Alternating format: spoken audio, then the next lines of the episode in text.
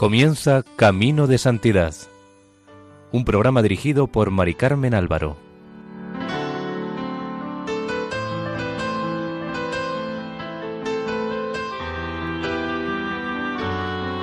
Bienvenidos al programa Camino de Santidad, realizado por el equipo de Radio María en Castellón, Nuestra Señora del Lledó. Les invitamos a escuchar el cuarto y último capítulo dedicado a Santa Bernardita Subiru.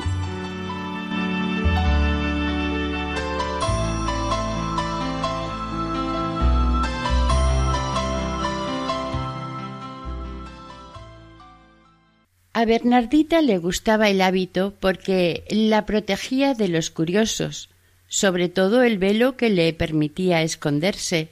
Solía echárselo hacia adelante y se envolvía con él durante la acción de gracias. A la madre Bosú no le agradaba esto y le quiso hacer ver que el noviciado no era un sitio para darse gustos, a lo cual Bernardita le respondió que el velo era su casita. No se la podía culpar de aquello, ya que había ido al convento sobre todo para esconderse. Hacia el 15 de agosto de 1866 fue internada en la enfermería. Aparentemente solo era cansancio, pero en septiembre el asma se agravó y tuvo que acostarse. La hermana auxiliar de enfermería se alarmaba al ver que se ahogaba sin quejarse. Bernardita le decía que no era nada y por tanto no tenía por qué quejarse. La velaban por precaución, pero ella se preocupaba porque la hermana que la velaba pudiera dormir, para lo cual le hacía recostarse en el sillón. Le decía que si la necesitaba la avisaría. Estaba un poco avergonzada de verse tan cuidada y atendida. Decía que los pobres no recibían ese trato. No tenía apetito y le costaba un sacrificio el comer. Ante la bandeja de la comida llevada por la hermana decía Me trae la penitencia y se lo tomaba sin decir nada más. En medio de sus sufrimientos miraba el crucifijo con una expresión que decía mucho. Cuando mejoraba reía, hacía bromas e incluso cantaba trozos de canciones en el dialecto de los Pirineos. Aceptaba tanto las alegrías como las penas diciendo todo esto es bueno para el cielo. El 25 de octubre su estado se agravó. Se encendieron cirios delante de una imagen de la Virgen el médico de la comunidad dijo que no pasaría la noche. La madre María Teresa Bosú preparó a Bernardita para la muerte. El capellán padre Víctor Dus le administró la extremunción. Ante la seguridad de la próxima muerte de Bernardita, era conveniente que hiciera la profesión in articulo mortis. Para esto era necesaria la dispensa del obispo Monseñor Forcade que estaba ausente en aquel momento. Cuando éste llegó a las siete de la tarde a Nevers y se enteró de la situación, fue en persona a recibir su profesión, ya que, según dijo, era para él un honor. Cuando llegó al convento, ya de noche, encontró a Bernardita jadeando, o más bien agonizando, según contó él después, y le dijo mi querida hija, va usted a morir y me han dicho que desea profesar. Estoy aquí para recibir la profesión. Bernardita le respondió con voz moribunda que no tenía fuerzas ni podría pronunciar la fórmula. El obispo le contestó que él la pronunciaría y que ella sólo dijera amén. Así se hizo, y con dicho amén Bernardita quedó unida para siempre a la congregación de las Hermanas de la Caridad de Nevers. La superiora general permanecía al pie de la cama con la intención de cerrarle los ojos. Pero cuando la agonizante recobró la palabra, le dijo sonriendo Usted me ha hecho hacer la profesión porque creía que iba a morir esta noche, pero no moriré. La superiora, al parecer, le hizo una reprimenda en broma, diciéndole que si sabía que no iba a morir, porque no se lo había dicho antes, en vez de hacer ir al obispo aquellas horas. Aunque el restablecimiento físico de una enferma anula la profesión in articulo mortis, este acto comprometía al Consejo General con respecto a Bernardita, quien aún estaba preocupada por saber si la dejarían quedarse en la congregación, ya que era una enferma incurable, según había demostrado desde su segundo mes en el noviciado. Ella le dijo a una hermana, mostrando el crucifijo de su profesión Lo tengo, está conmigo, es mío. A Sor Emilia le dijo El buen Dios no me ha querido. He llegado hasta la puerta y me ha dicho Vete, es demasiado pronto. Y a Sor Luisa Soy aún demasiado mala. El buen Dios no ha querido llevarme. El 8 de diciembre de 1866, durante las vísperas de la Inmaculada Concepción, murió la madre de Bernardita a los cuarenta y un años, agotada por el trabajo, la miseria y nueve partos, de los cuales a su fallecimiento sólo sobrevivían cuatro hijos. La pena que tuvo Bernardita al saberlo fue muy grande. El 2 de febrero de 1867, nuestra santa se encontraba bastante mejor y pasó de la enfermería al noviciado. La madre la animó a recuperar el tiempo perdido, diciéndole Bueno, Sor María Bernardo, ahora vamos a empezar el periodo de pruebas. Esta le respondió que por favor no fuera muy aprisa. Las compañeras de noviciado dieron muchos testimonios sobre Bernardita y su sólida piedad. Una de ellas dijo Nada la distinguía de las otras, sólo su regularidad, su puntualidad, su silencio y sobre todo su extrema caridad. Han llegado hasta nosotros algunas bromas simpáticas, como por ejemplo un día rifaron entre las novicias una imagencita de Santa Germana Cousin, pastorcita nacida en Pibrac, a quince kilómetros de Toulouse. Le tocó a Sor María Bernardo y la madre Teresa Bazú comentó en tono irónico una pastora sólo podía caer en manos de otra pastora. Un día que la maestra de novicias volvía de un viaje, contó Sor Stanislao. Todas nosotras la esperábamos en el claustro. Cuando apareció, Sor María Bernardo se precipitó en sus brazos como una niña que ha estado lejos de su madre durante mucho tiempo. La madre Molineri, maestra de estudios en el noviciado, le dijo Pero bueno, Sor María Bernardo, qué ímpetu al ver a su maestra. Sí, mi querida hermana, respondió ella. Era muy natural, demasiado, pero ya me he arrepentido. Estos textos debemos situarlos en el contexto de la vida religiosa del siglo XIX. Las novicias llegaban muy jóvenes, a menudo de ambientes muy protectores, sin experiencia, y al verse privadas de la presencia protectora de su madre para que no se desequilibraran, necesitaban ver la figura materna en las superioras. Para Bernardita fueron verdaderas pruebas las que sufrió recibiendo visitas que no se pudieron evitar en absoluto.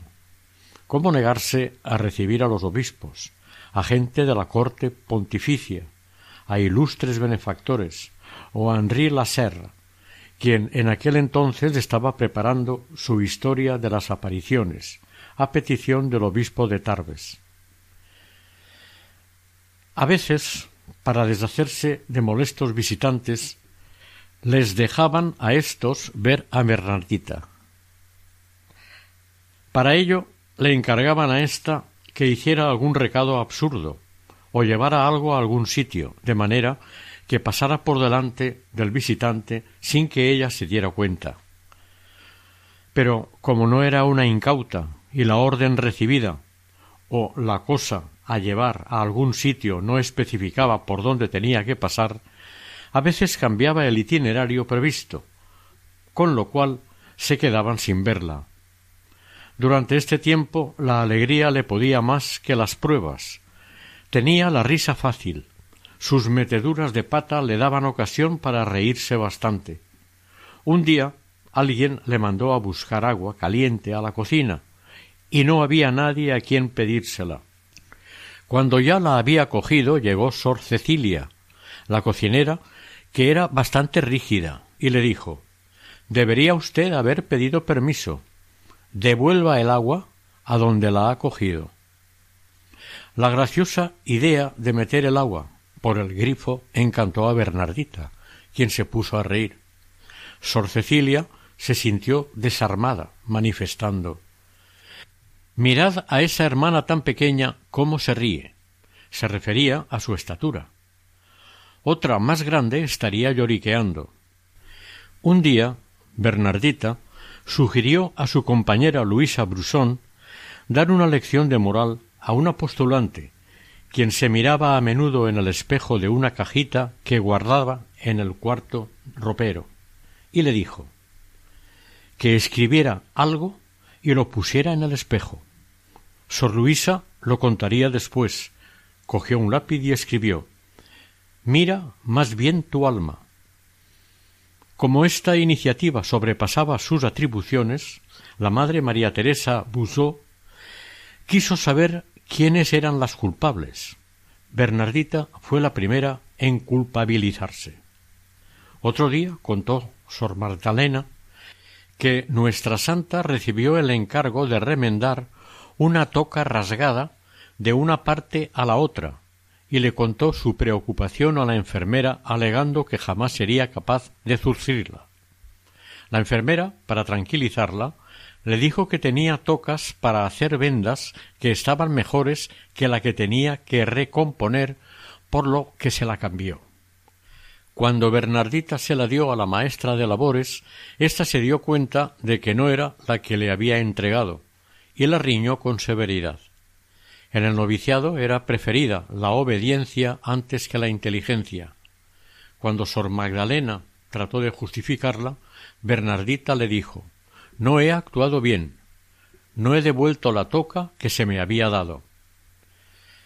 Pero a ella no le gustaban estos remiendos, ni que para vestirse le dieran ropas que hoy diríamos estaban superusadas y gastadas.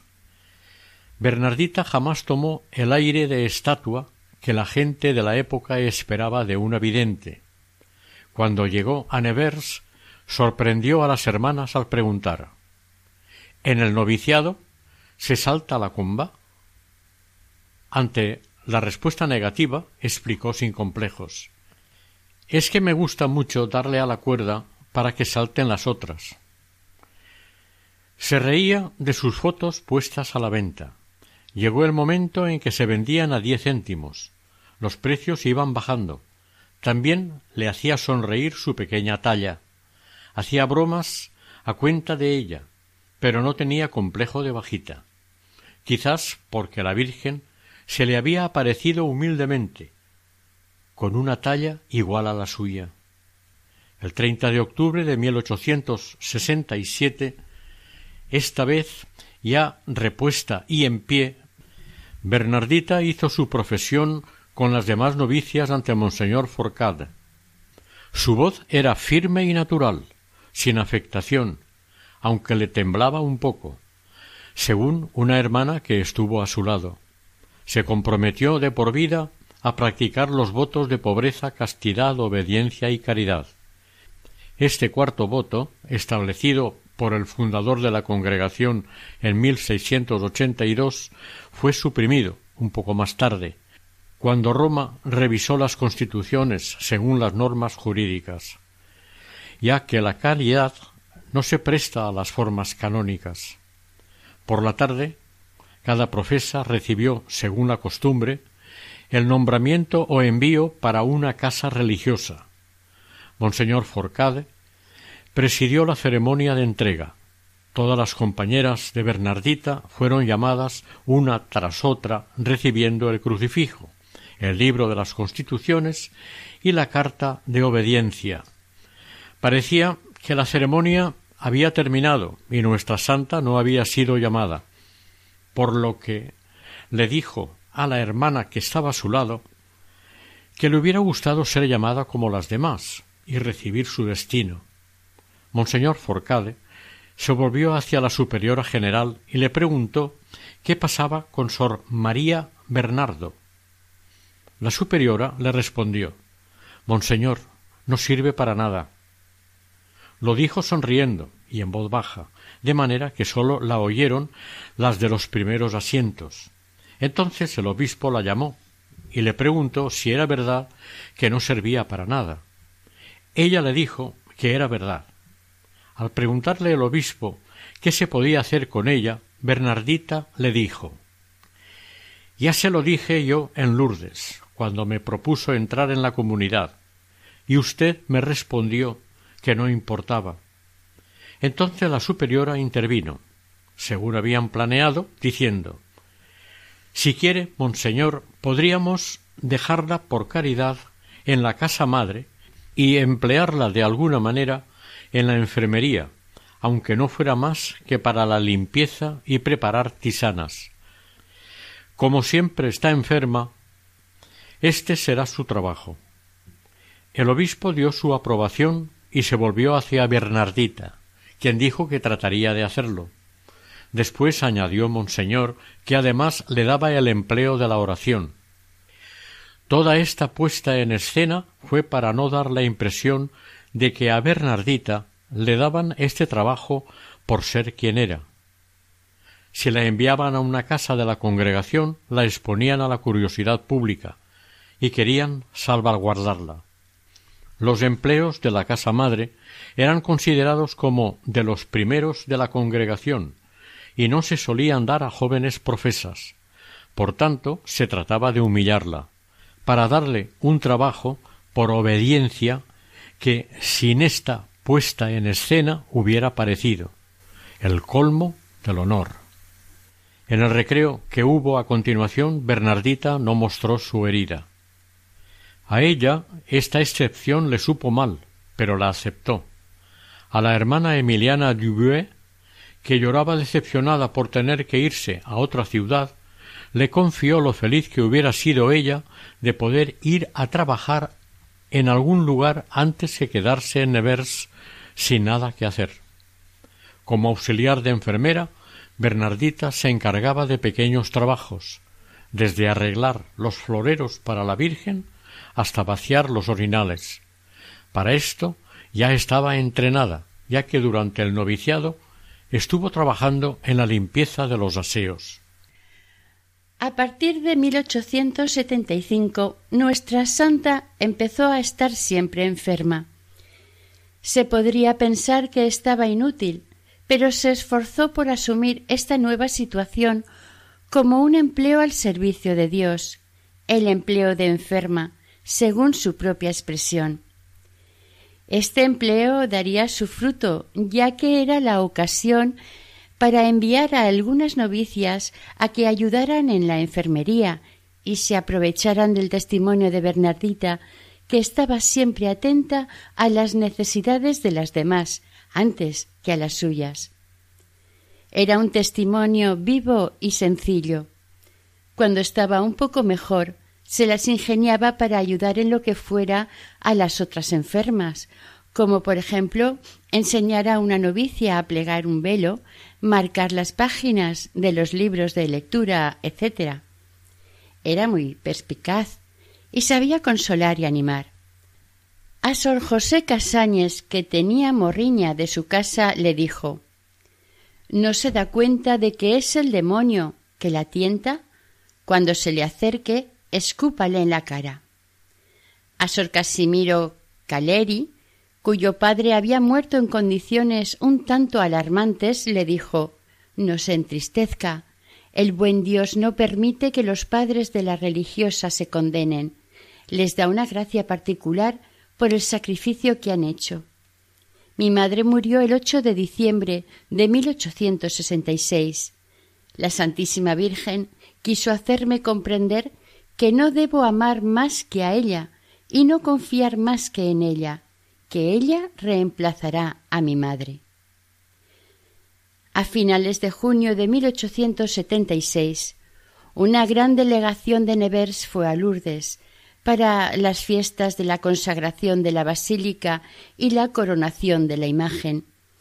Bernardita aprovechó para enviar cartas, y entre ellas una al abate Perro, recomendándole a su familia, sobre todo a su hermano pequeño Pedro Bernardo. Pedía para ellos más que la salud y los bienes materiales, la virtud y la práctica de los deberes religiosos. Cuando el nuevo obispo de Nevers, Monseñor Ladoux, le preguntó si le gustaría ir a Lourdes, le respondió que no, que prefería estar en su cama. A algunos les dijo que si pudiera ir sin ser vista, tal vez. También dijo Yo sacrifico Lourdes. Veré a la Santa Virgen en el cielo, será más bonito. Para ella era un sacrificio hablar de la gruta mandó saludos particulares para su cura, el abate Peiramal, quien estaba muy disgustado porque había sido apartado de la peregrinación que él había instituido, y además no tenía recursos para seguir con la iglesia que había empezado a construir. Mandó que le transmitieran a Bernardita que ella seguía siendo su hija y que la bendecía. El abate falleció el 8 de septiembre de 1877 en la fiesta de la Natividad de la Virgen. Cuando Bernardita lo supo, estaba en la iglesia rezando y lloró. De 1875 a 1877, con sus altos y sus bajos, la enfermedad iba progresando.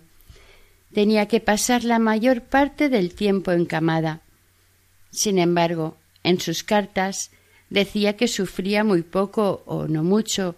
Su estómago parecía ser enemigo de los alimentos.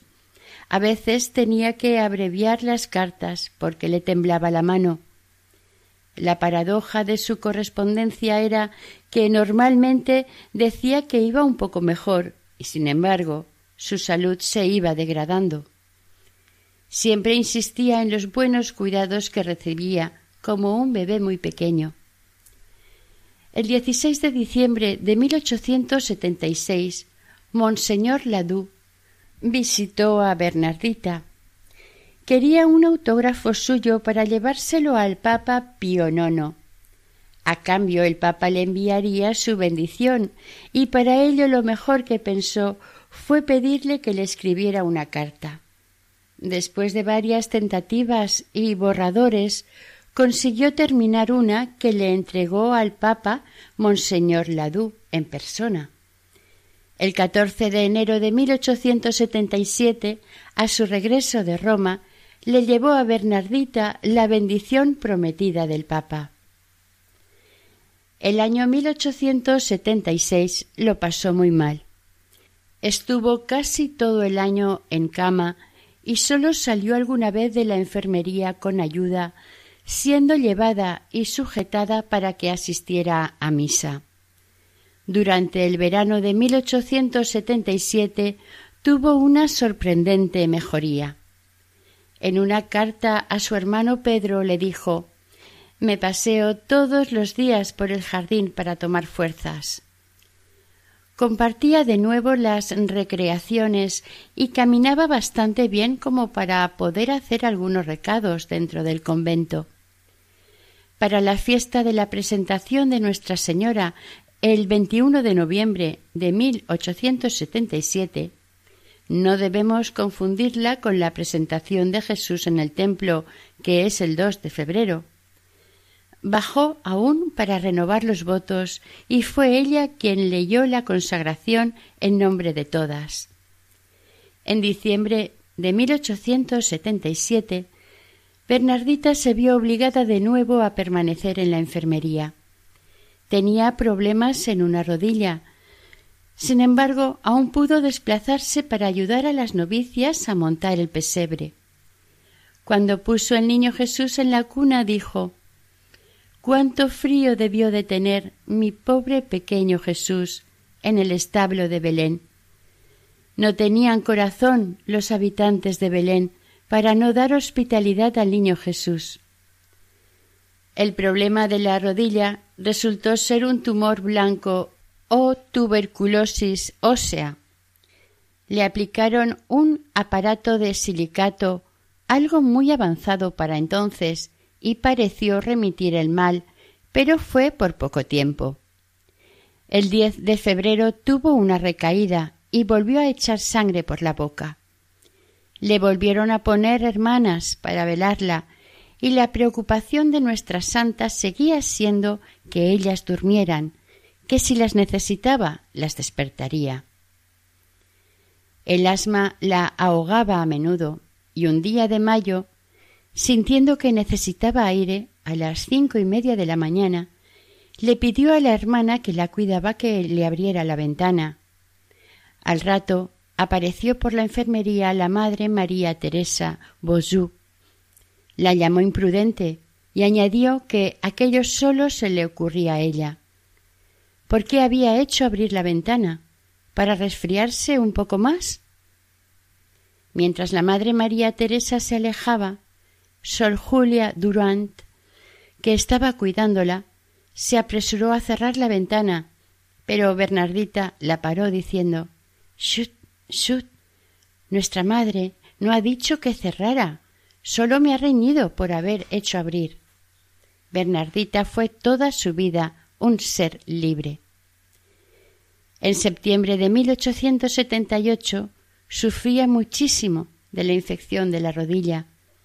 Una ligera mejoría le permitió ir a la capilla para asistir a la formación que les daba el predicador que preparaba a la comunidad para los votos perpetuos. Incluso se arrodilló como pudo durante las funciones, pero finalmente tuvo que renunciar. El 22 de septiembre bajó a la capilla para la renovación de los votos.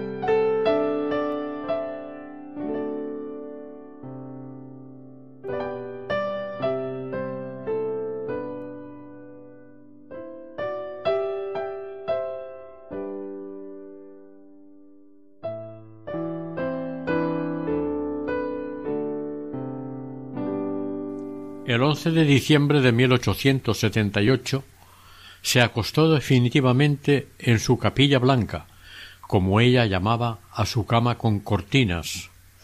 Cerca de ésta había colocado una imagen de San Bernardo. Sor Ágata le preguntó si la rezaba a su patrón y nuestra santa le respondió Le rezo, pero apenas lo imito. San Bernardo amaba el sufrimiento y yo lo evito todo lo que puedo. En un tiempo en que se hablaba mucho de desear el sufrimiento, Bernardita no consiguió jamás convertirse en masoquista. Además se percataba de cómo iba perdiendo su vitalidad, su vigor, su memoria. Inmovilizada como estaba, utilizaba sus últimas fuerzas como podía. En agosto de 1876, Sorágata la encontró haciendo apósitos con trozos de tela. A partir de la Pascua de 1877 se dedicó a pintar y bordar corazones que luego se repartían entre la gente. Bromeando decía Si alguien le dice que no tengo corazón, dígale que estoy todo el día haciéndolos. En octubre de 1878, una hermana la encontró coloreando pequeñas ilustraciones y dibujando la corona de espinas que rodea el corazón de Jesús. Nuestra santa le dijo con un tono pícaro, aunque muy en serio Si usted quiere ser religiosa, señorita, tendrá que aprender a amar el sufrimiento. Nuestro Señor da su corona de espinas a sus amigos. Le costaba más la inactividad que el sufrimiento físico. En septiembre de 1875 llegó a Saint-Gildard el abate Febre para sustituir al capellán de la casa madre, el padre Douce, quien era muy austero. El nuevo capellán era alentador y caritativo. Tenía tacto, perspicacia y docilidad a las mociones del Espíritu Santo. En octubre de 1877, una de sus enseñanzas hizo estallar de alegría a Bernardita. En ella dijo que cuando no se quiere pecar, no se peca. Se lo comunicó a Sor Casimir Caleri, a la que ella llamaba Serafín, porque en la fiesta que se hizo a la madre maestra ella había hecho de Serafín, y el nombre de Casimir le era imposible de recordar. Y añadió toda contenta. Por lo tanto, como yo jamás he querido cometer ni un pecado, pues no he cometido ninguno. Dijo Sor Casimir más tarde. La alegría brillaba en su rostro. Envidié su felicidad, ya que yo no podía decir lo mismo. La primera prueba de la vida de religiosa de Bernardita fue el desarraigo, la nostalgia que sintió de su casa, de su tierra y sobre todo de la gruta, de tal modo que le hizo llorar al domingo siguiente de su llegada al convento de Saint Gildard. Sin embargo, su fuerza de voluntad le hizo renunciar a volver a Lourdes, en varias ocasiones que se lo ofrecieron. Decía que su sitio estaba en Nevers, que había salido de Lourdes para siempre, que para ella sería un gran sacrificio volver a Lourdes, que ya lo vería desde el cielo. La segunda prueba fueron sus preocupaciones como primogénita o como heredera, que se decía en Lourdes. Fiel a las tradiciones no renunció a ellas y sufría por no poder afrontar sus responsabilidades familiares participaba de las alegrías y penas de su familia, sobre todo de los numerosos fallecimientos en la familia de su hermana Toinette, quien perdía a todos sus hijos uno tras otro. Intentaba solucionar y mediar en las disputas familiares. Se preocupaba de que los suyos cumplieran con los deberes religiosos. Y no le gustó que su hermana cogiera un comercio de objetos religiosos en Lourdes trató de que desistiera, pero al parecer no le hacía caso. Más tarde se resignaría a que su hermano pusiera otra tienda, pero con la condición de que no abriera en domingo. En octubre de 1873 le dijo a Sor Aurelia Uteiron Yo no pido que sean ricos, sino que amen al buen Dios y sean como tienen que ser. Tres años más tarde le insistió al padre Perrou que iba a ir a verlos. Que no se enriquezcan. Dígales bien que no se enriquezcan. Otra prueba para ella fueron, como dijimos anteriormente, las interminables visitas que no cesaron en Nevers, contrariamente a lo acordado. En Lourdes las había afrontado, no sin cierta aversión, pero animada por la exigencia de la misión que sólo ella podía llevar a cabo, porque sólo ella había visto y oído a la Virgen. Pero una vez cumplida su misión y hubieron comenzado las peregrinaciones, una vez construida la capilla a cuya inauguración de la cripta ella había asistido, poco antes de salir de Lourdes, ella había girado página. Por lo cual se fue a Nevers para esconderse pero esto fue muy difícil, casi imposible, y los superiores se vieron obligados casi continuamente a hacer excepciones, lo cual era muy duro para ella. Después de su muerte, el padre Febre y las superioras le contaron al padre Cross su extrema repugnancia a los locutorios. Le dijeron que casi había que arrastrarla para que fuera, y por el camino la tenían que consolar, mientras iba diciendo que aquello era muy fastidioso. Tenían que echar mano de la autoridad para conseguir que fuera, pero su obediencia no era ciega, y decía que le habían prometido mantenerla en resguardo. Ella no buscaba falsos deberes. En este punto escapaba al masoquismo de la época. Mientras ejercía su trabajo de sacristana, unas cuantas personas fueron a una ceremonia de profesión y quisieron verla. Le preguntaron precisamente a ella Hermana, ¿dónde se pone Bernardita? A lo que ella le respondió No tienen suerte. Hoy no estará en su sitio de siempre. Dicho lo cual desapareció. Ella consideraba como una de las pruebas más serias la lucha contra la naturaleza, de la cual se sentía totalmente responsable. En aquellos tiempos, cuando uno se daba cuenta de que tenía una tentación, se valoraba mucho el hacer totalmente lo contrario, lo cual tiene sus riesgos. Por suerte, Bernardita tenía una naturaleza equilibrada y llena de recursos. Decía otra vez mi naturaleza impulsiva. Mi yo está que arde. No se ve lo que sucede en mi interior. No tendríamos ningún mérito si no nos domináramos, aunque a veces se desanimaba. En esos momentos difíciles la oración y la Eucaristía le hacían brotar la esperanza. Referente a esto, en una de las crisis que parecía que iba a morir, dijo No se preocupen, no moriré aún. Es necesario que antes muera el hombre viejo, y aún está muy vivo. Tomaba sus dificultades con ánimo y energía, aceptaba lo que le quedaba por corregir en ella misma y rezaba. Dios mío, dame paciencia. Esta prueba la acercaba a la cruz, que era su recurso en las dificultades.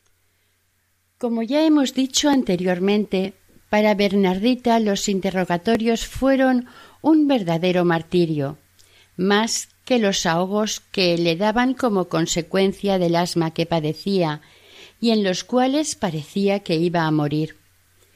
El 1 de septiembre de 1877, diecinueve años después de las apariciones, decía a Monseñor Burret, obispo de Rodez, cuando le preguntó sobre estas están tan lejos, muy lejos todas esas cosas. Ya no me acuerdo, no me gusta hablar de eso porque, Dios mío, si me hubiera equivocado. No debemos extrañarnos de esto, ya que esos olvidos parecen ser un fenómeno común en los místicos. Pero esto era para ella lo de menos. También padeció la noche del sufrimiento interior además del físico, que fue terrible.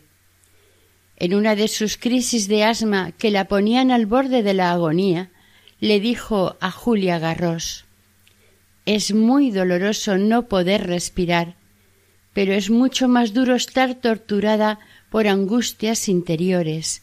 Es terrible. Supo valorar la diferencia de profundidad entre el sufrimiento físico y el que le afectaba profundamente en su esperanza. Sintió cerca de ella la sombra tenebrosa del tentador.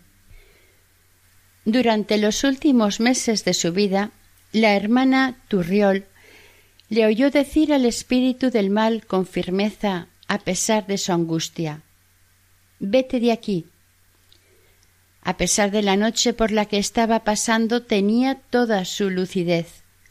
Juan Bautista Estrade dijo en su libro Historia íntima de las apariciones, escrito en 1898.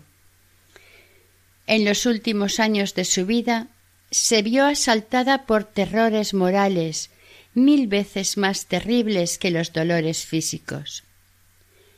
El padre Febebre precisó la parte más visible de este sufrimiento íntimo. Ella se reprochaba a menudo el no devolverle a Dios en razón a tanto como había recibido. Además de esta prueba, Bernardita padeció la noche de la fe al mismo tiempo. Ya no vivía de iluminaciones ni gustos, sino de la fidelidad a la palabra del Dios escondido, silencioso, cuestionado por el ruido de las dudas y tentaciones interiores. Los últimos meses de la vida de Bernardita fueron una verdadera pasión. Dijo su confesor Las virtudes pasivas abundaron en ella, vida de penitencia, santificada por la acción divina, forjada y modelada por la cruz. Aunque toda su vida de religiosa estuvo entretejida de pruebas, los sufrimientos cotidianos de su vida fueron en aumento hasta llegar al umbral de su paso a la otra vida. Es importante recordar las palabras del mensaje que le dio la Virgen el 18 de febrero de 1858 cuando le dijo Yo no le prometo hacerla feliz en este mundo, sino en el otro. Esta pasión, ella empleó esta palabra, Bernardita la asumió con una conciencia activa, identificándose con todas sus fuerzas con la pasión de Cristo crucificado. Se reconocía cada vez más en él, aunque a ciegas. A partir del 11 de diciembre de 1878 se acostó para no levantarse más que de la cama al sillón el abate Febre enumeró sus múltiples enfermedades asma crónico, desgarro del pecho acompañado de vómitos de sangre que duraron dos años, aneurisma en la aorta, dolor de estómago, un tumor en la rodilla. Finalmente, durante los dos últimos años, caries de los huesos, de tal manera que su pobre cuerpo era el receptáculo de todos los dolores. Y entre medias, abscesos en los oídos que le provocaron una sordera parcial que le resultó muy penosa y sólo recuperó el oído poco tiempo antes de su muerte. A partir de sus votos perpetuos, el 22 de septiembre de 1878, los sufrimientos aumentaron en intensidad y sólo cesaron con su fallecimiento. Su ambición, que ella escondía todo lo que podía, era ser una víctima por el corazón de Jesús. Le costaba tanto aguantarse que evitaba las pruebas inútiles. No se exaltaba en un heroísmo estoico. Sabía que tenía que tener piedad de sí misma para no colmar el vaso del sufrimiento. Se aceptaba a sí misma con humildad, tal como era. El 28 de marzo le proponen una vez más, al menos la cuarta desde 1868, que reciba la unción de enfermos. Protestó diciendo Cada vez que la he recibido me he curado después de recibir el viático, la unción de enfermos y una pequeña alocución del padre Febre, Bernardita tomó la palabra y pidió perdón a la madre por todo lo que la hubiera podido apenar con sus infidelidades en la vida religiosa. Pidió perdón a sus compañeras por los malos ejemplos que les hubiera podido dar y sobre todo por su orgullo. Después le dieron recados para el cielo y ella dijo que no se olvidaría de nadie. A finales de marzo tuvieron que ponerle una sábana bajera deslizante. Su pobre cuerpo era una pura llaga, constató la enfermera. En todas las partes inferiores ya no había piel. Durante la Semana Santa del 6 al 13 de abril de 1879, las escaras se agravaron y pidió algo que la aliviara para poder aguantar. Se sentía toda desollada. Había llegado la hora del despojo. Hizo quitar todas las imágenes que tenía fijadas a su cama y lo explicó mostrando su crucifijo. Este me basta. El día de Pascua 13 de abril tosía continuamente. A una hermana le confió. Esta mañana, después de la Santa Comunión, he pedido a nuestro Señor cinco minutos de tregua para poder hablarle con tranquilidad, pero no ha querido dármela. Mi pasión durará hasta mi muerte. En la noche del lunes al martes de Pascua entró en agonía espiritual. Su confesor la oyó varias veces decir Vete, Satán. Por la mañana le contó que el demonio había intentado atemorizarla, pero ella había invocado el santo nombre de Jesús y había desaparecido.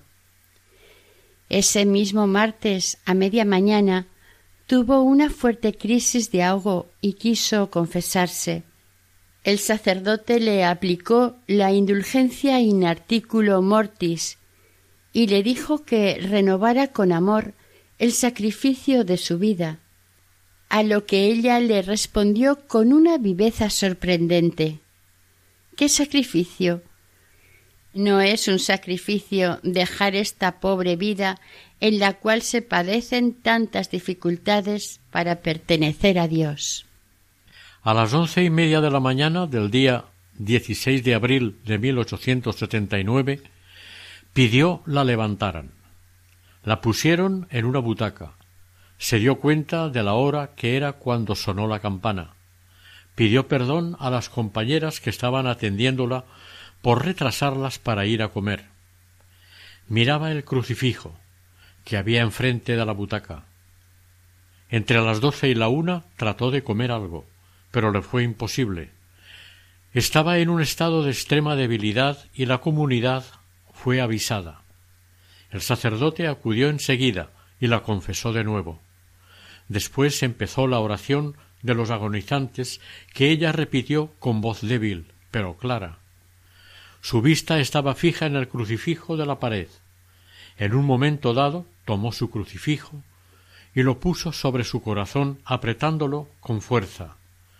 Deseaba tanto tenerlo allí que se lo ataron para que no le cayera con los movimientos involuntarios que hacía causados por el dolor. Con este signo Bernardita quería como sellar su alianza con Jesús crucificado. A una hermana que la veía sufrir mucho le dijo que aquello era bueno para el cielo. Cuando le propuso rezarle a la Inmaculada para que le diera consolaciones, le respondió que no, que no quería consolaciones, sino fuerza y paciencia.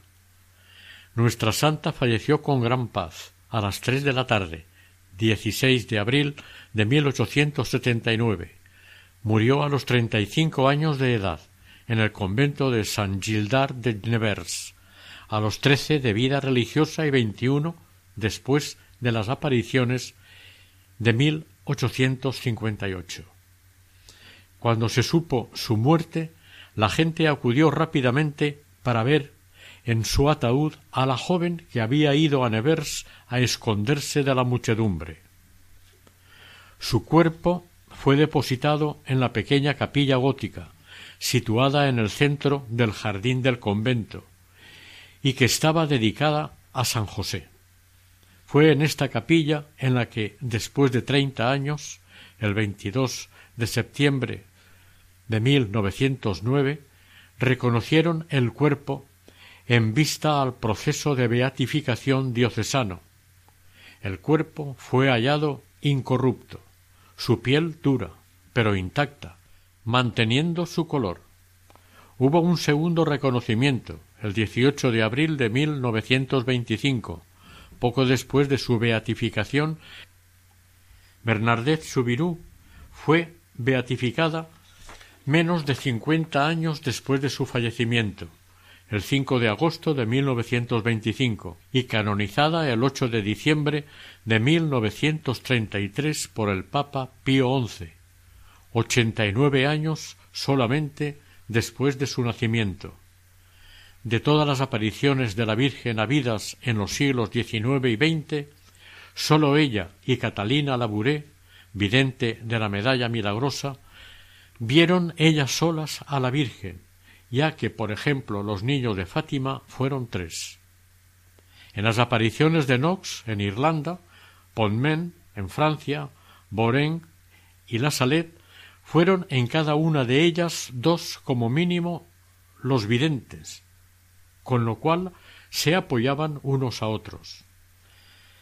Bernardita no tenía otra vidente que la apoyara, que corroborase su testimonio.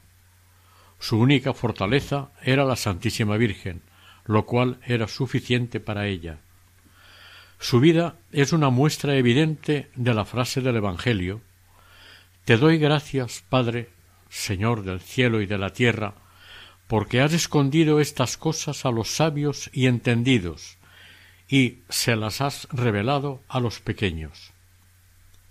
El 18 de enero de 1862, el obispo de Tarbes, en el documento en el que se reconocía la autenticidad de las apariciones, dijo ¿Cuál es el instrumento del cual el Todopoderoso va a servirse para comunicarnos sus designios de misericordia? Otra vez lo que hay de más débil en el mundo. Una niña de catorce años, nacida en una familia pobre. Bernadette expresó lo mismo en el momento en que fue consciente de su vocación, con esta oración íntima a la Reina del Cielo. Qué feliz era mi alma, buena madre, cuando tenía el gozo de contemplaros. Sí, vos habéis descendido a la tierra para apareceros a una débil chica. Vos habéis querido serviros de lo que había de más débil según el mundo aunque la Virgen María, en su advocación de Nuestra Señora de Lourdes, es considerada por la Iglesia católica la principal patrona de los enfermos, por extensión, se asocia a Bernardita con la protección de los mismos, así como también de las personas ridiculizadas por su piedad, de los pobres y de los pastores. Su fiesta se celebra el 18 de febrero.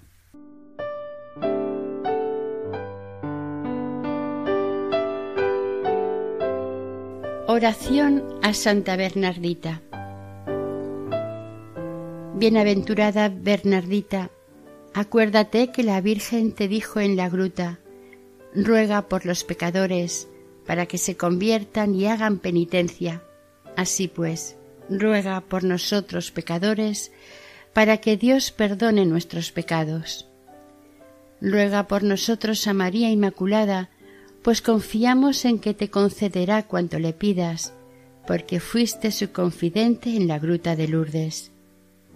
Así como ella te prometió hacerte feliz en el otro mundo, te concederá que hagas felices a los que devotamente acudan a ti. A ti pues acudimos humildemente, suplicándote no nos dejes ni nos abandones hasta vernos contigo en el cielo. Amén.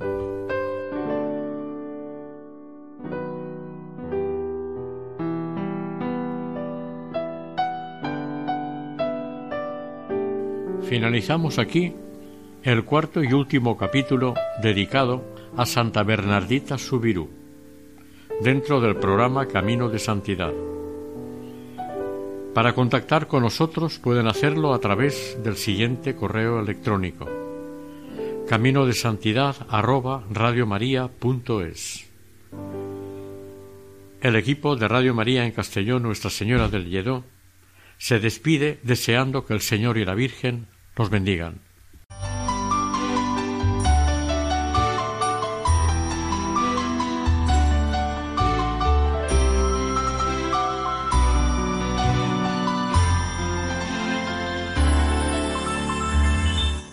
Camino de Santidad.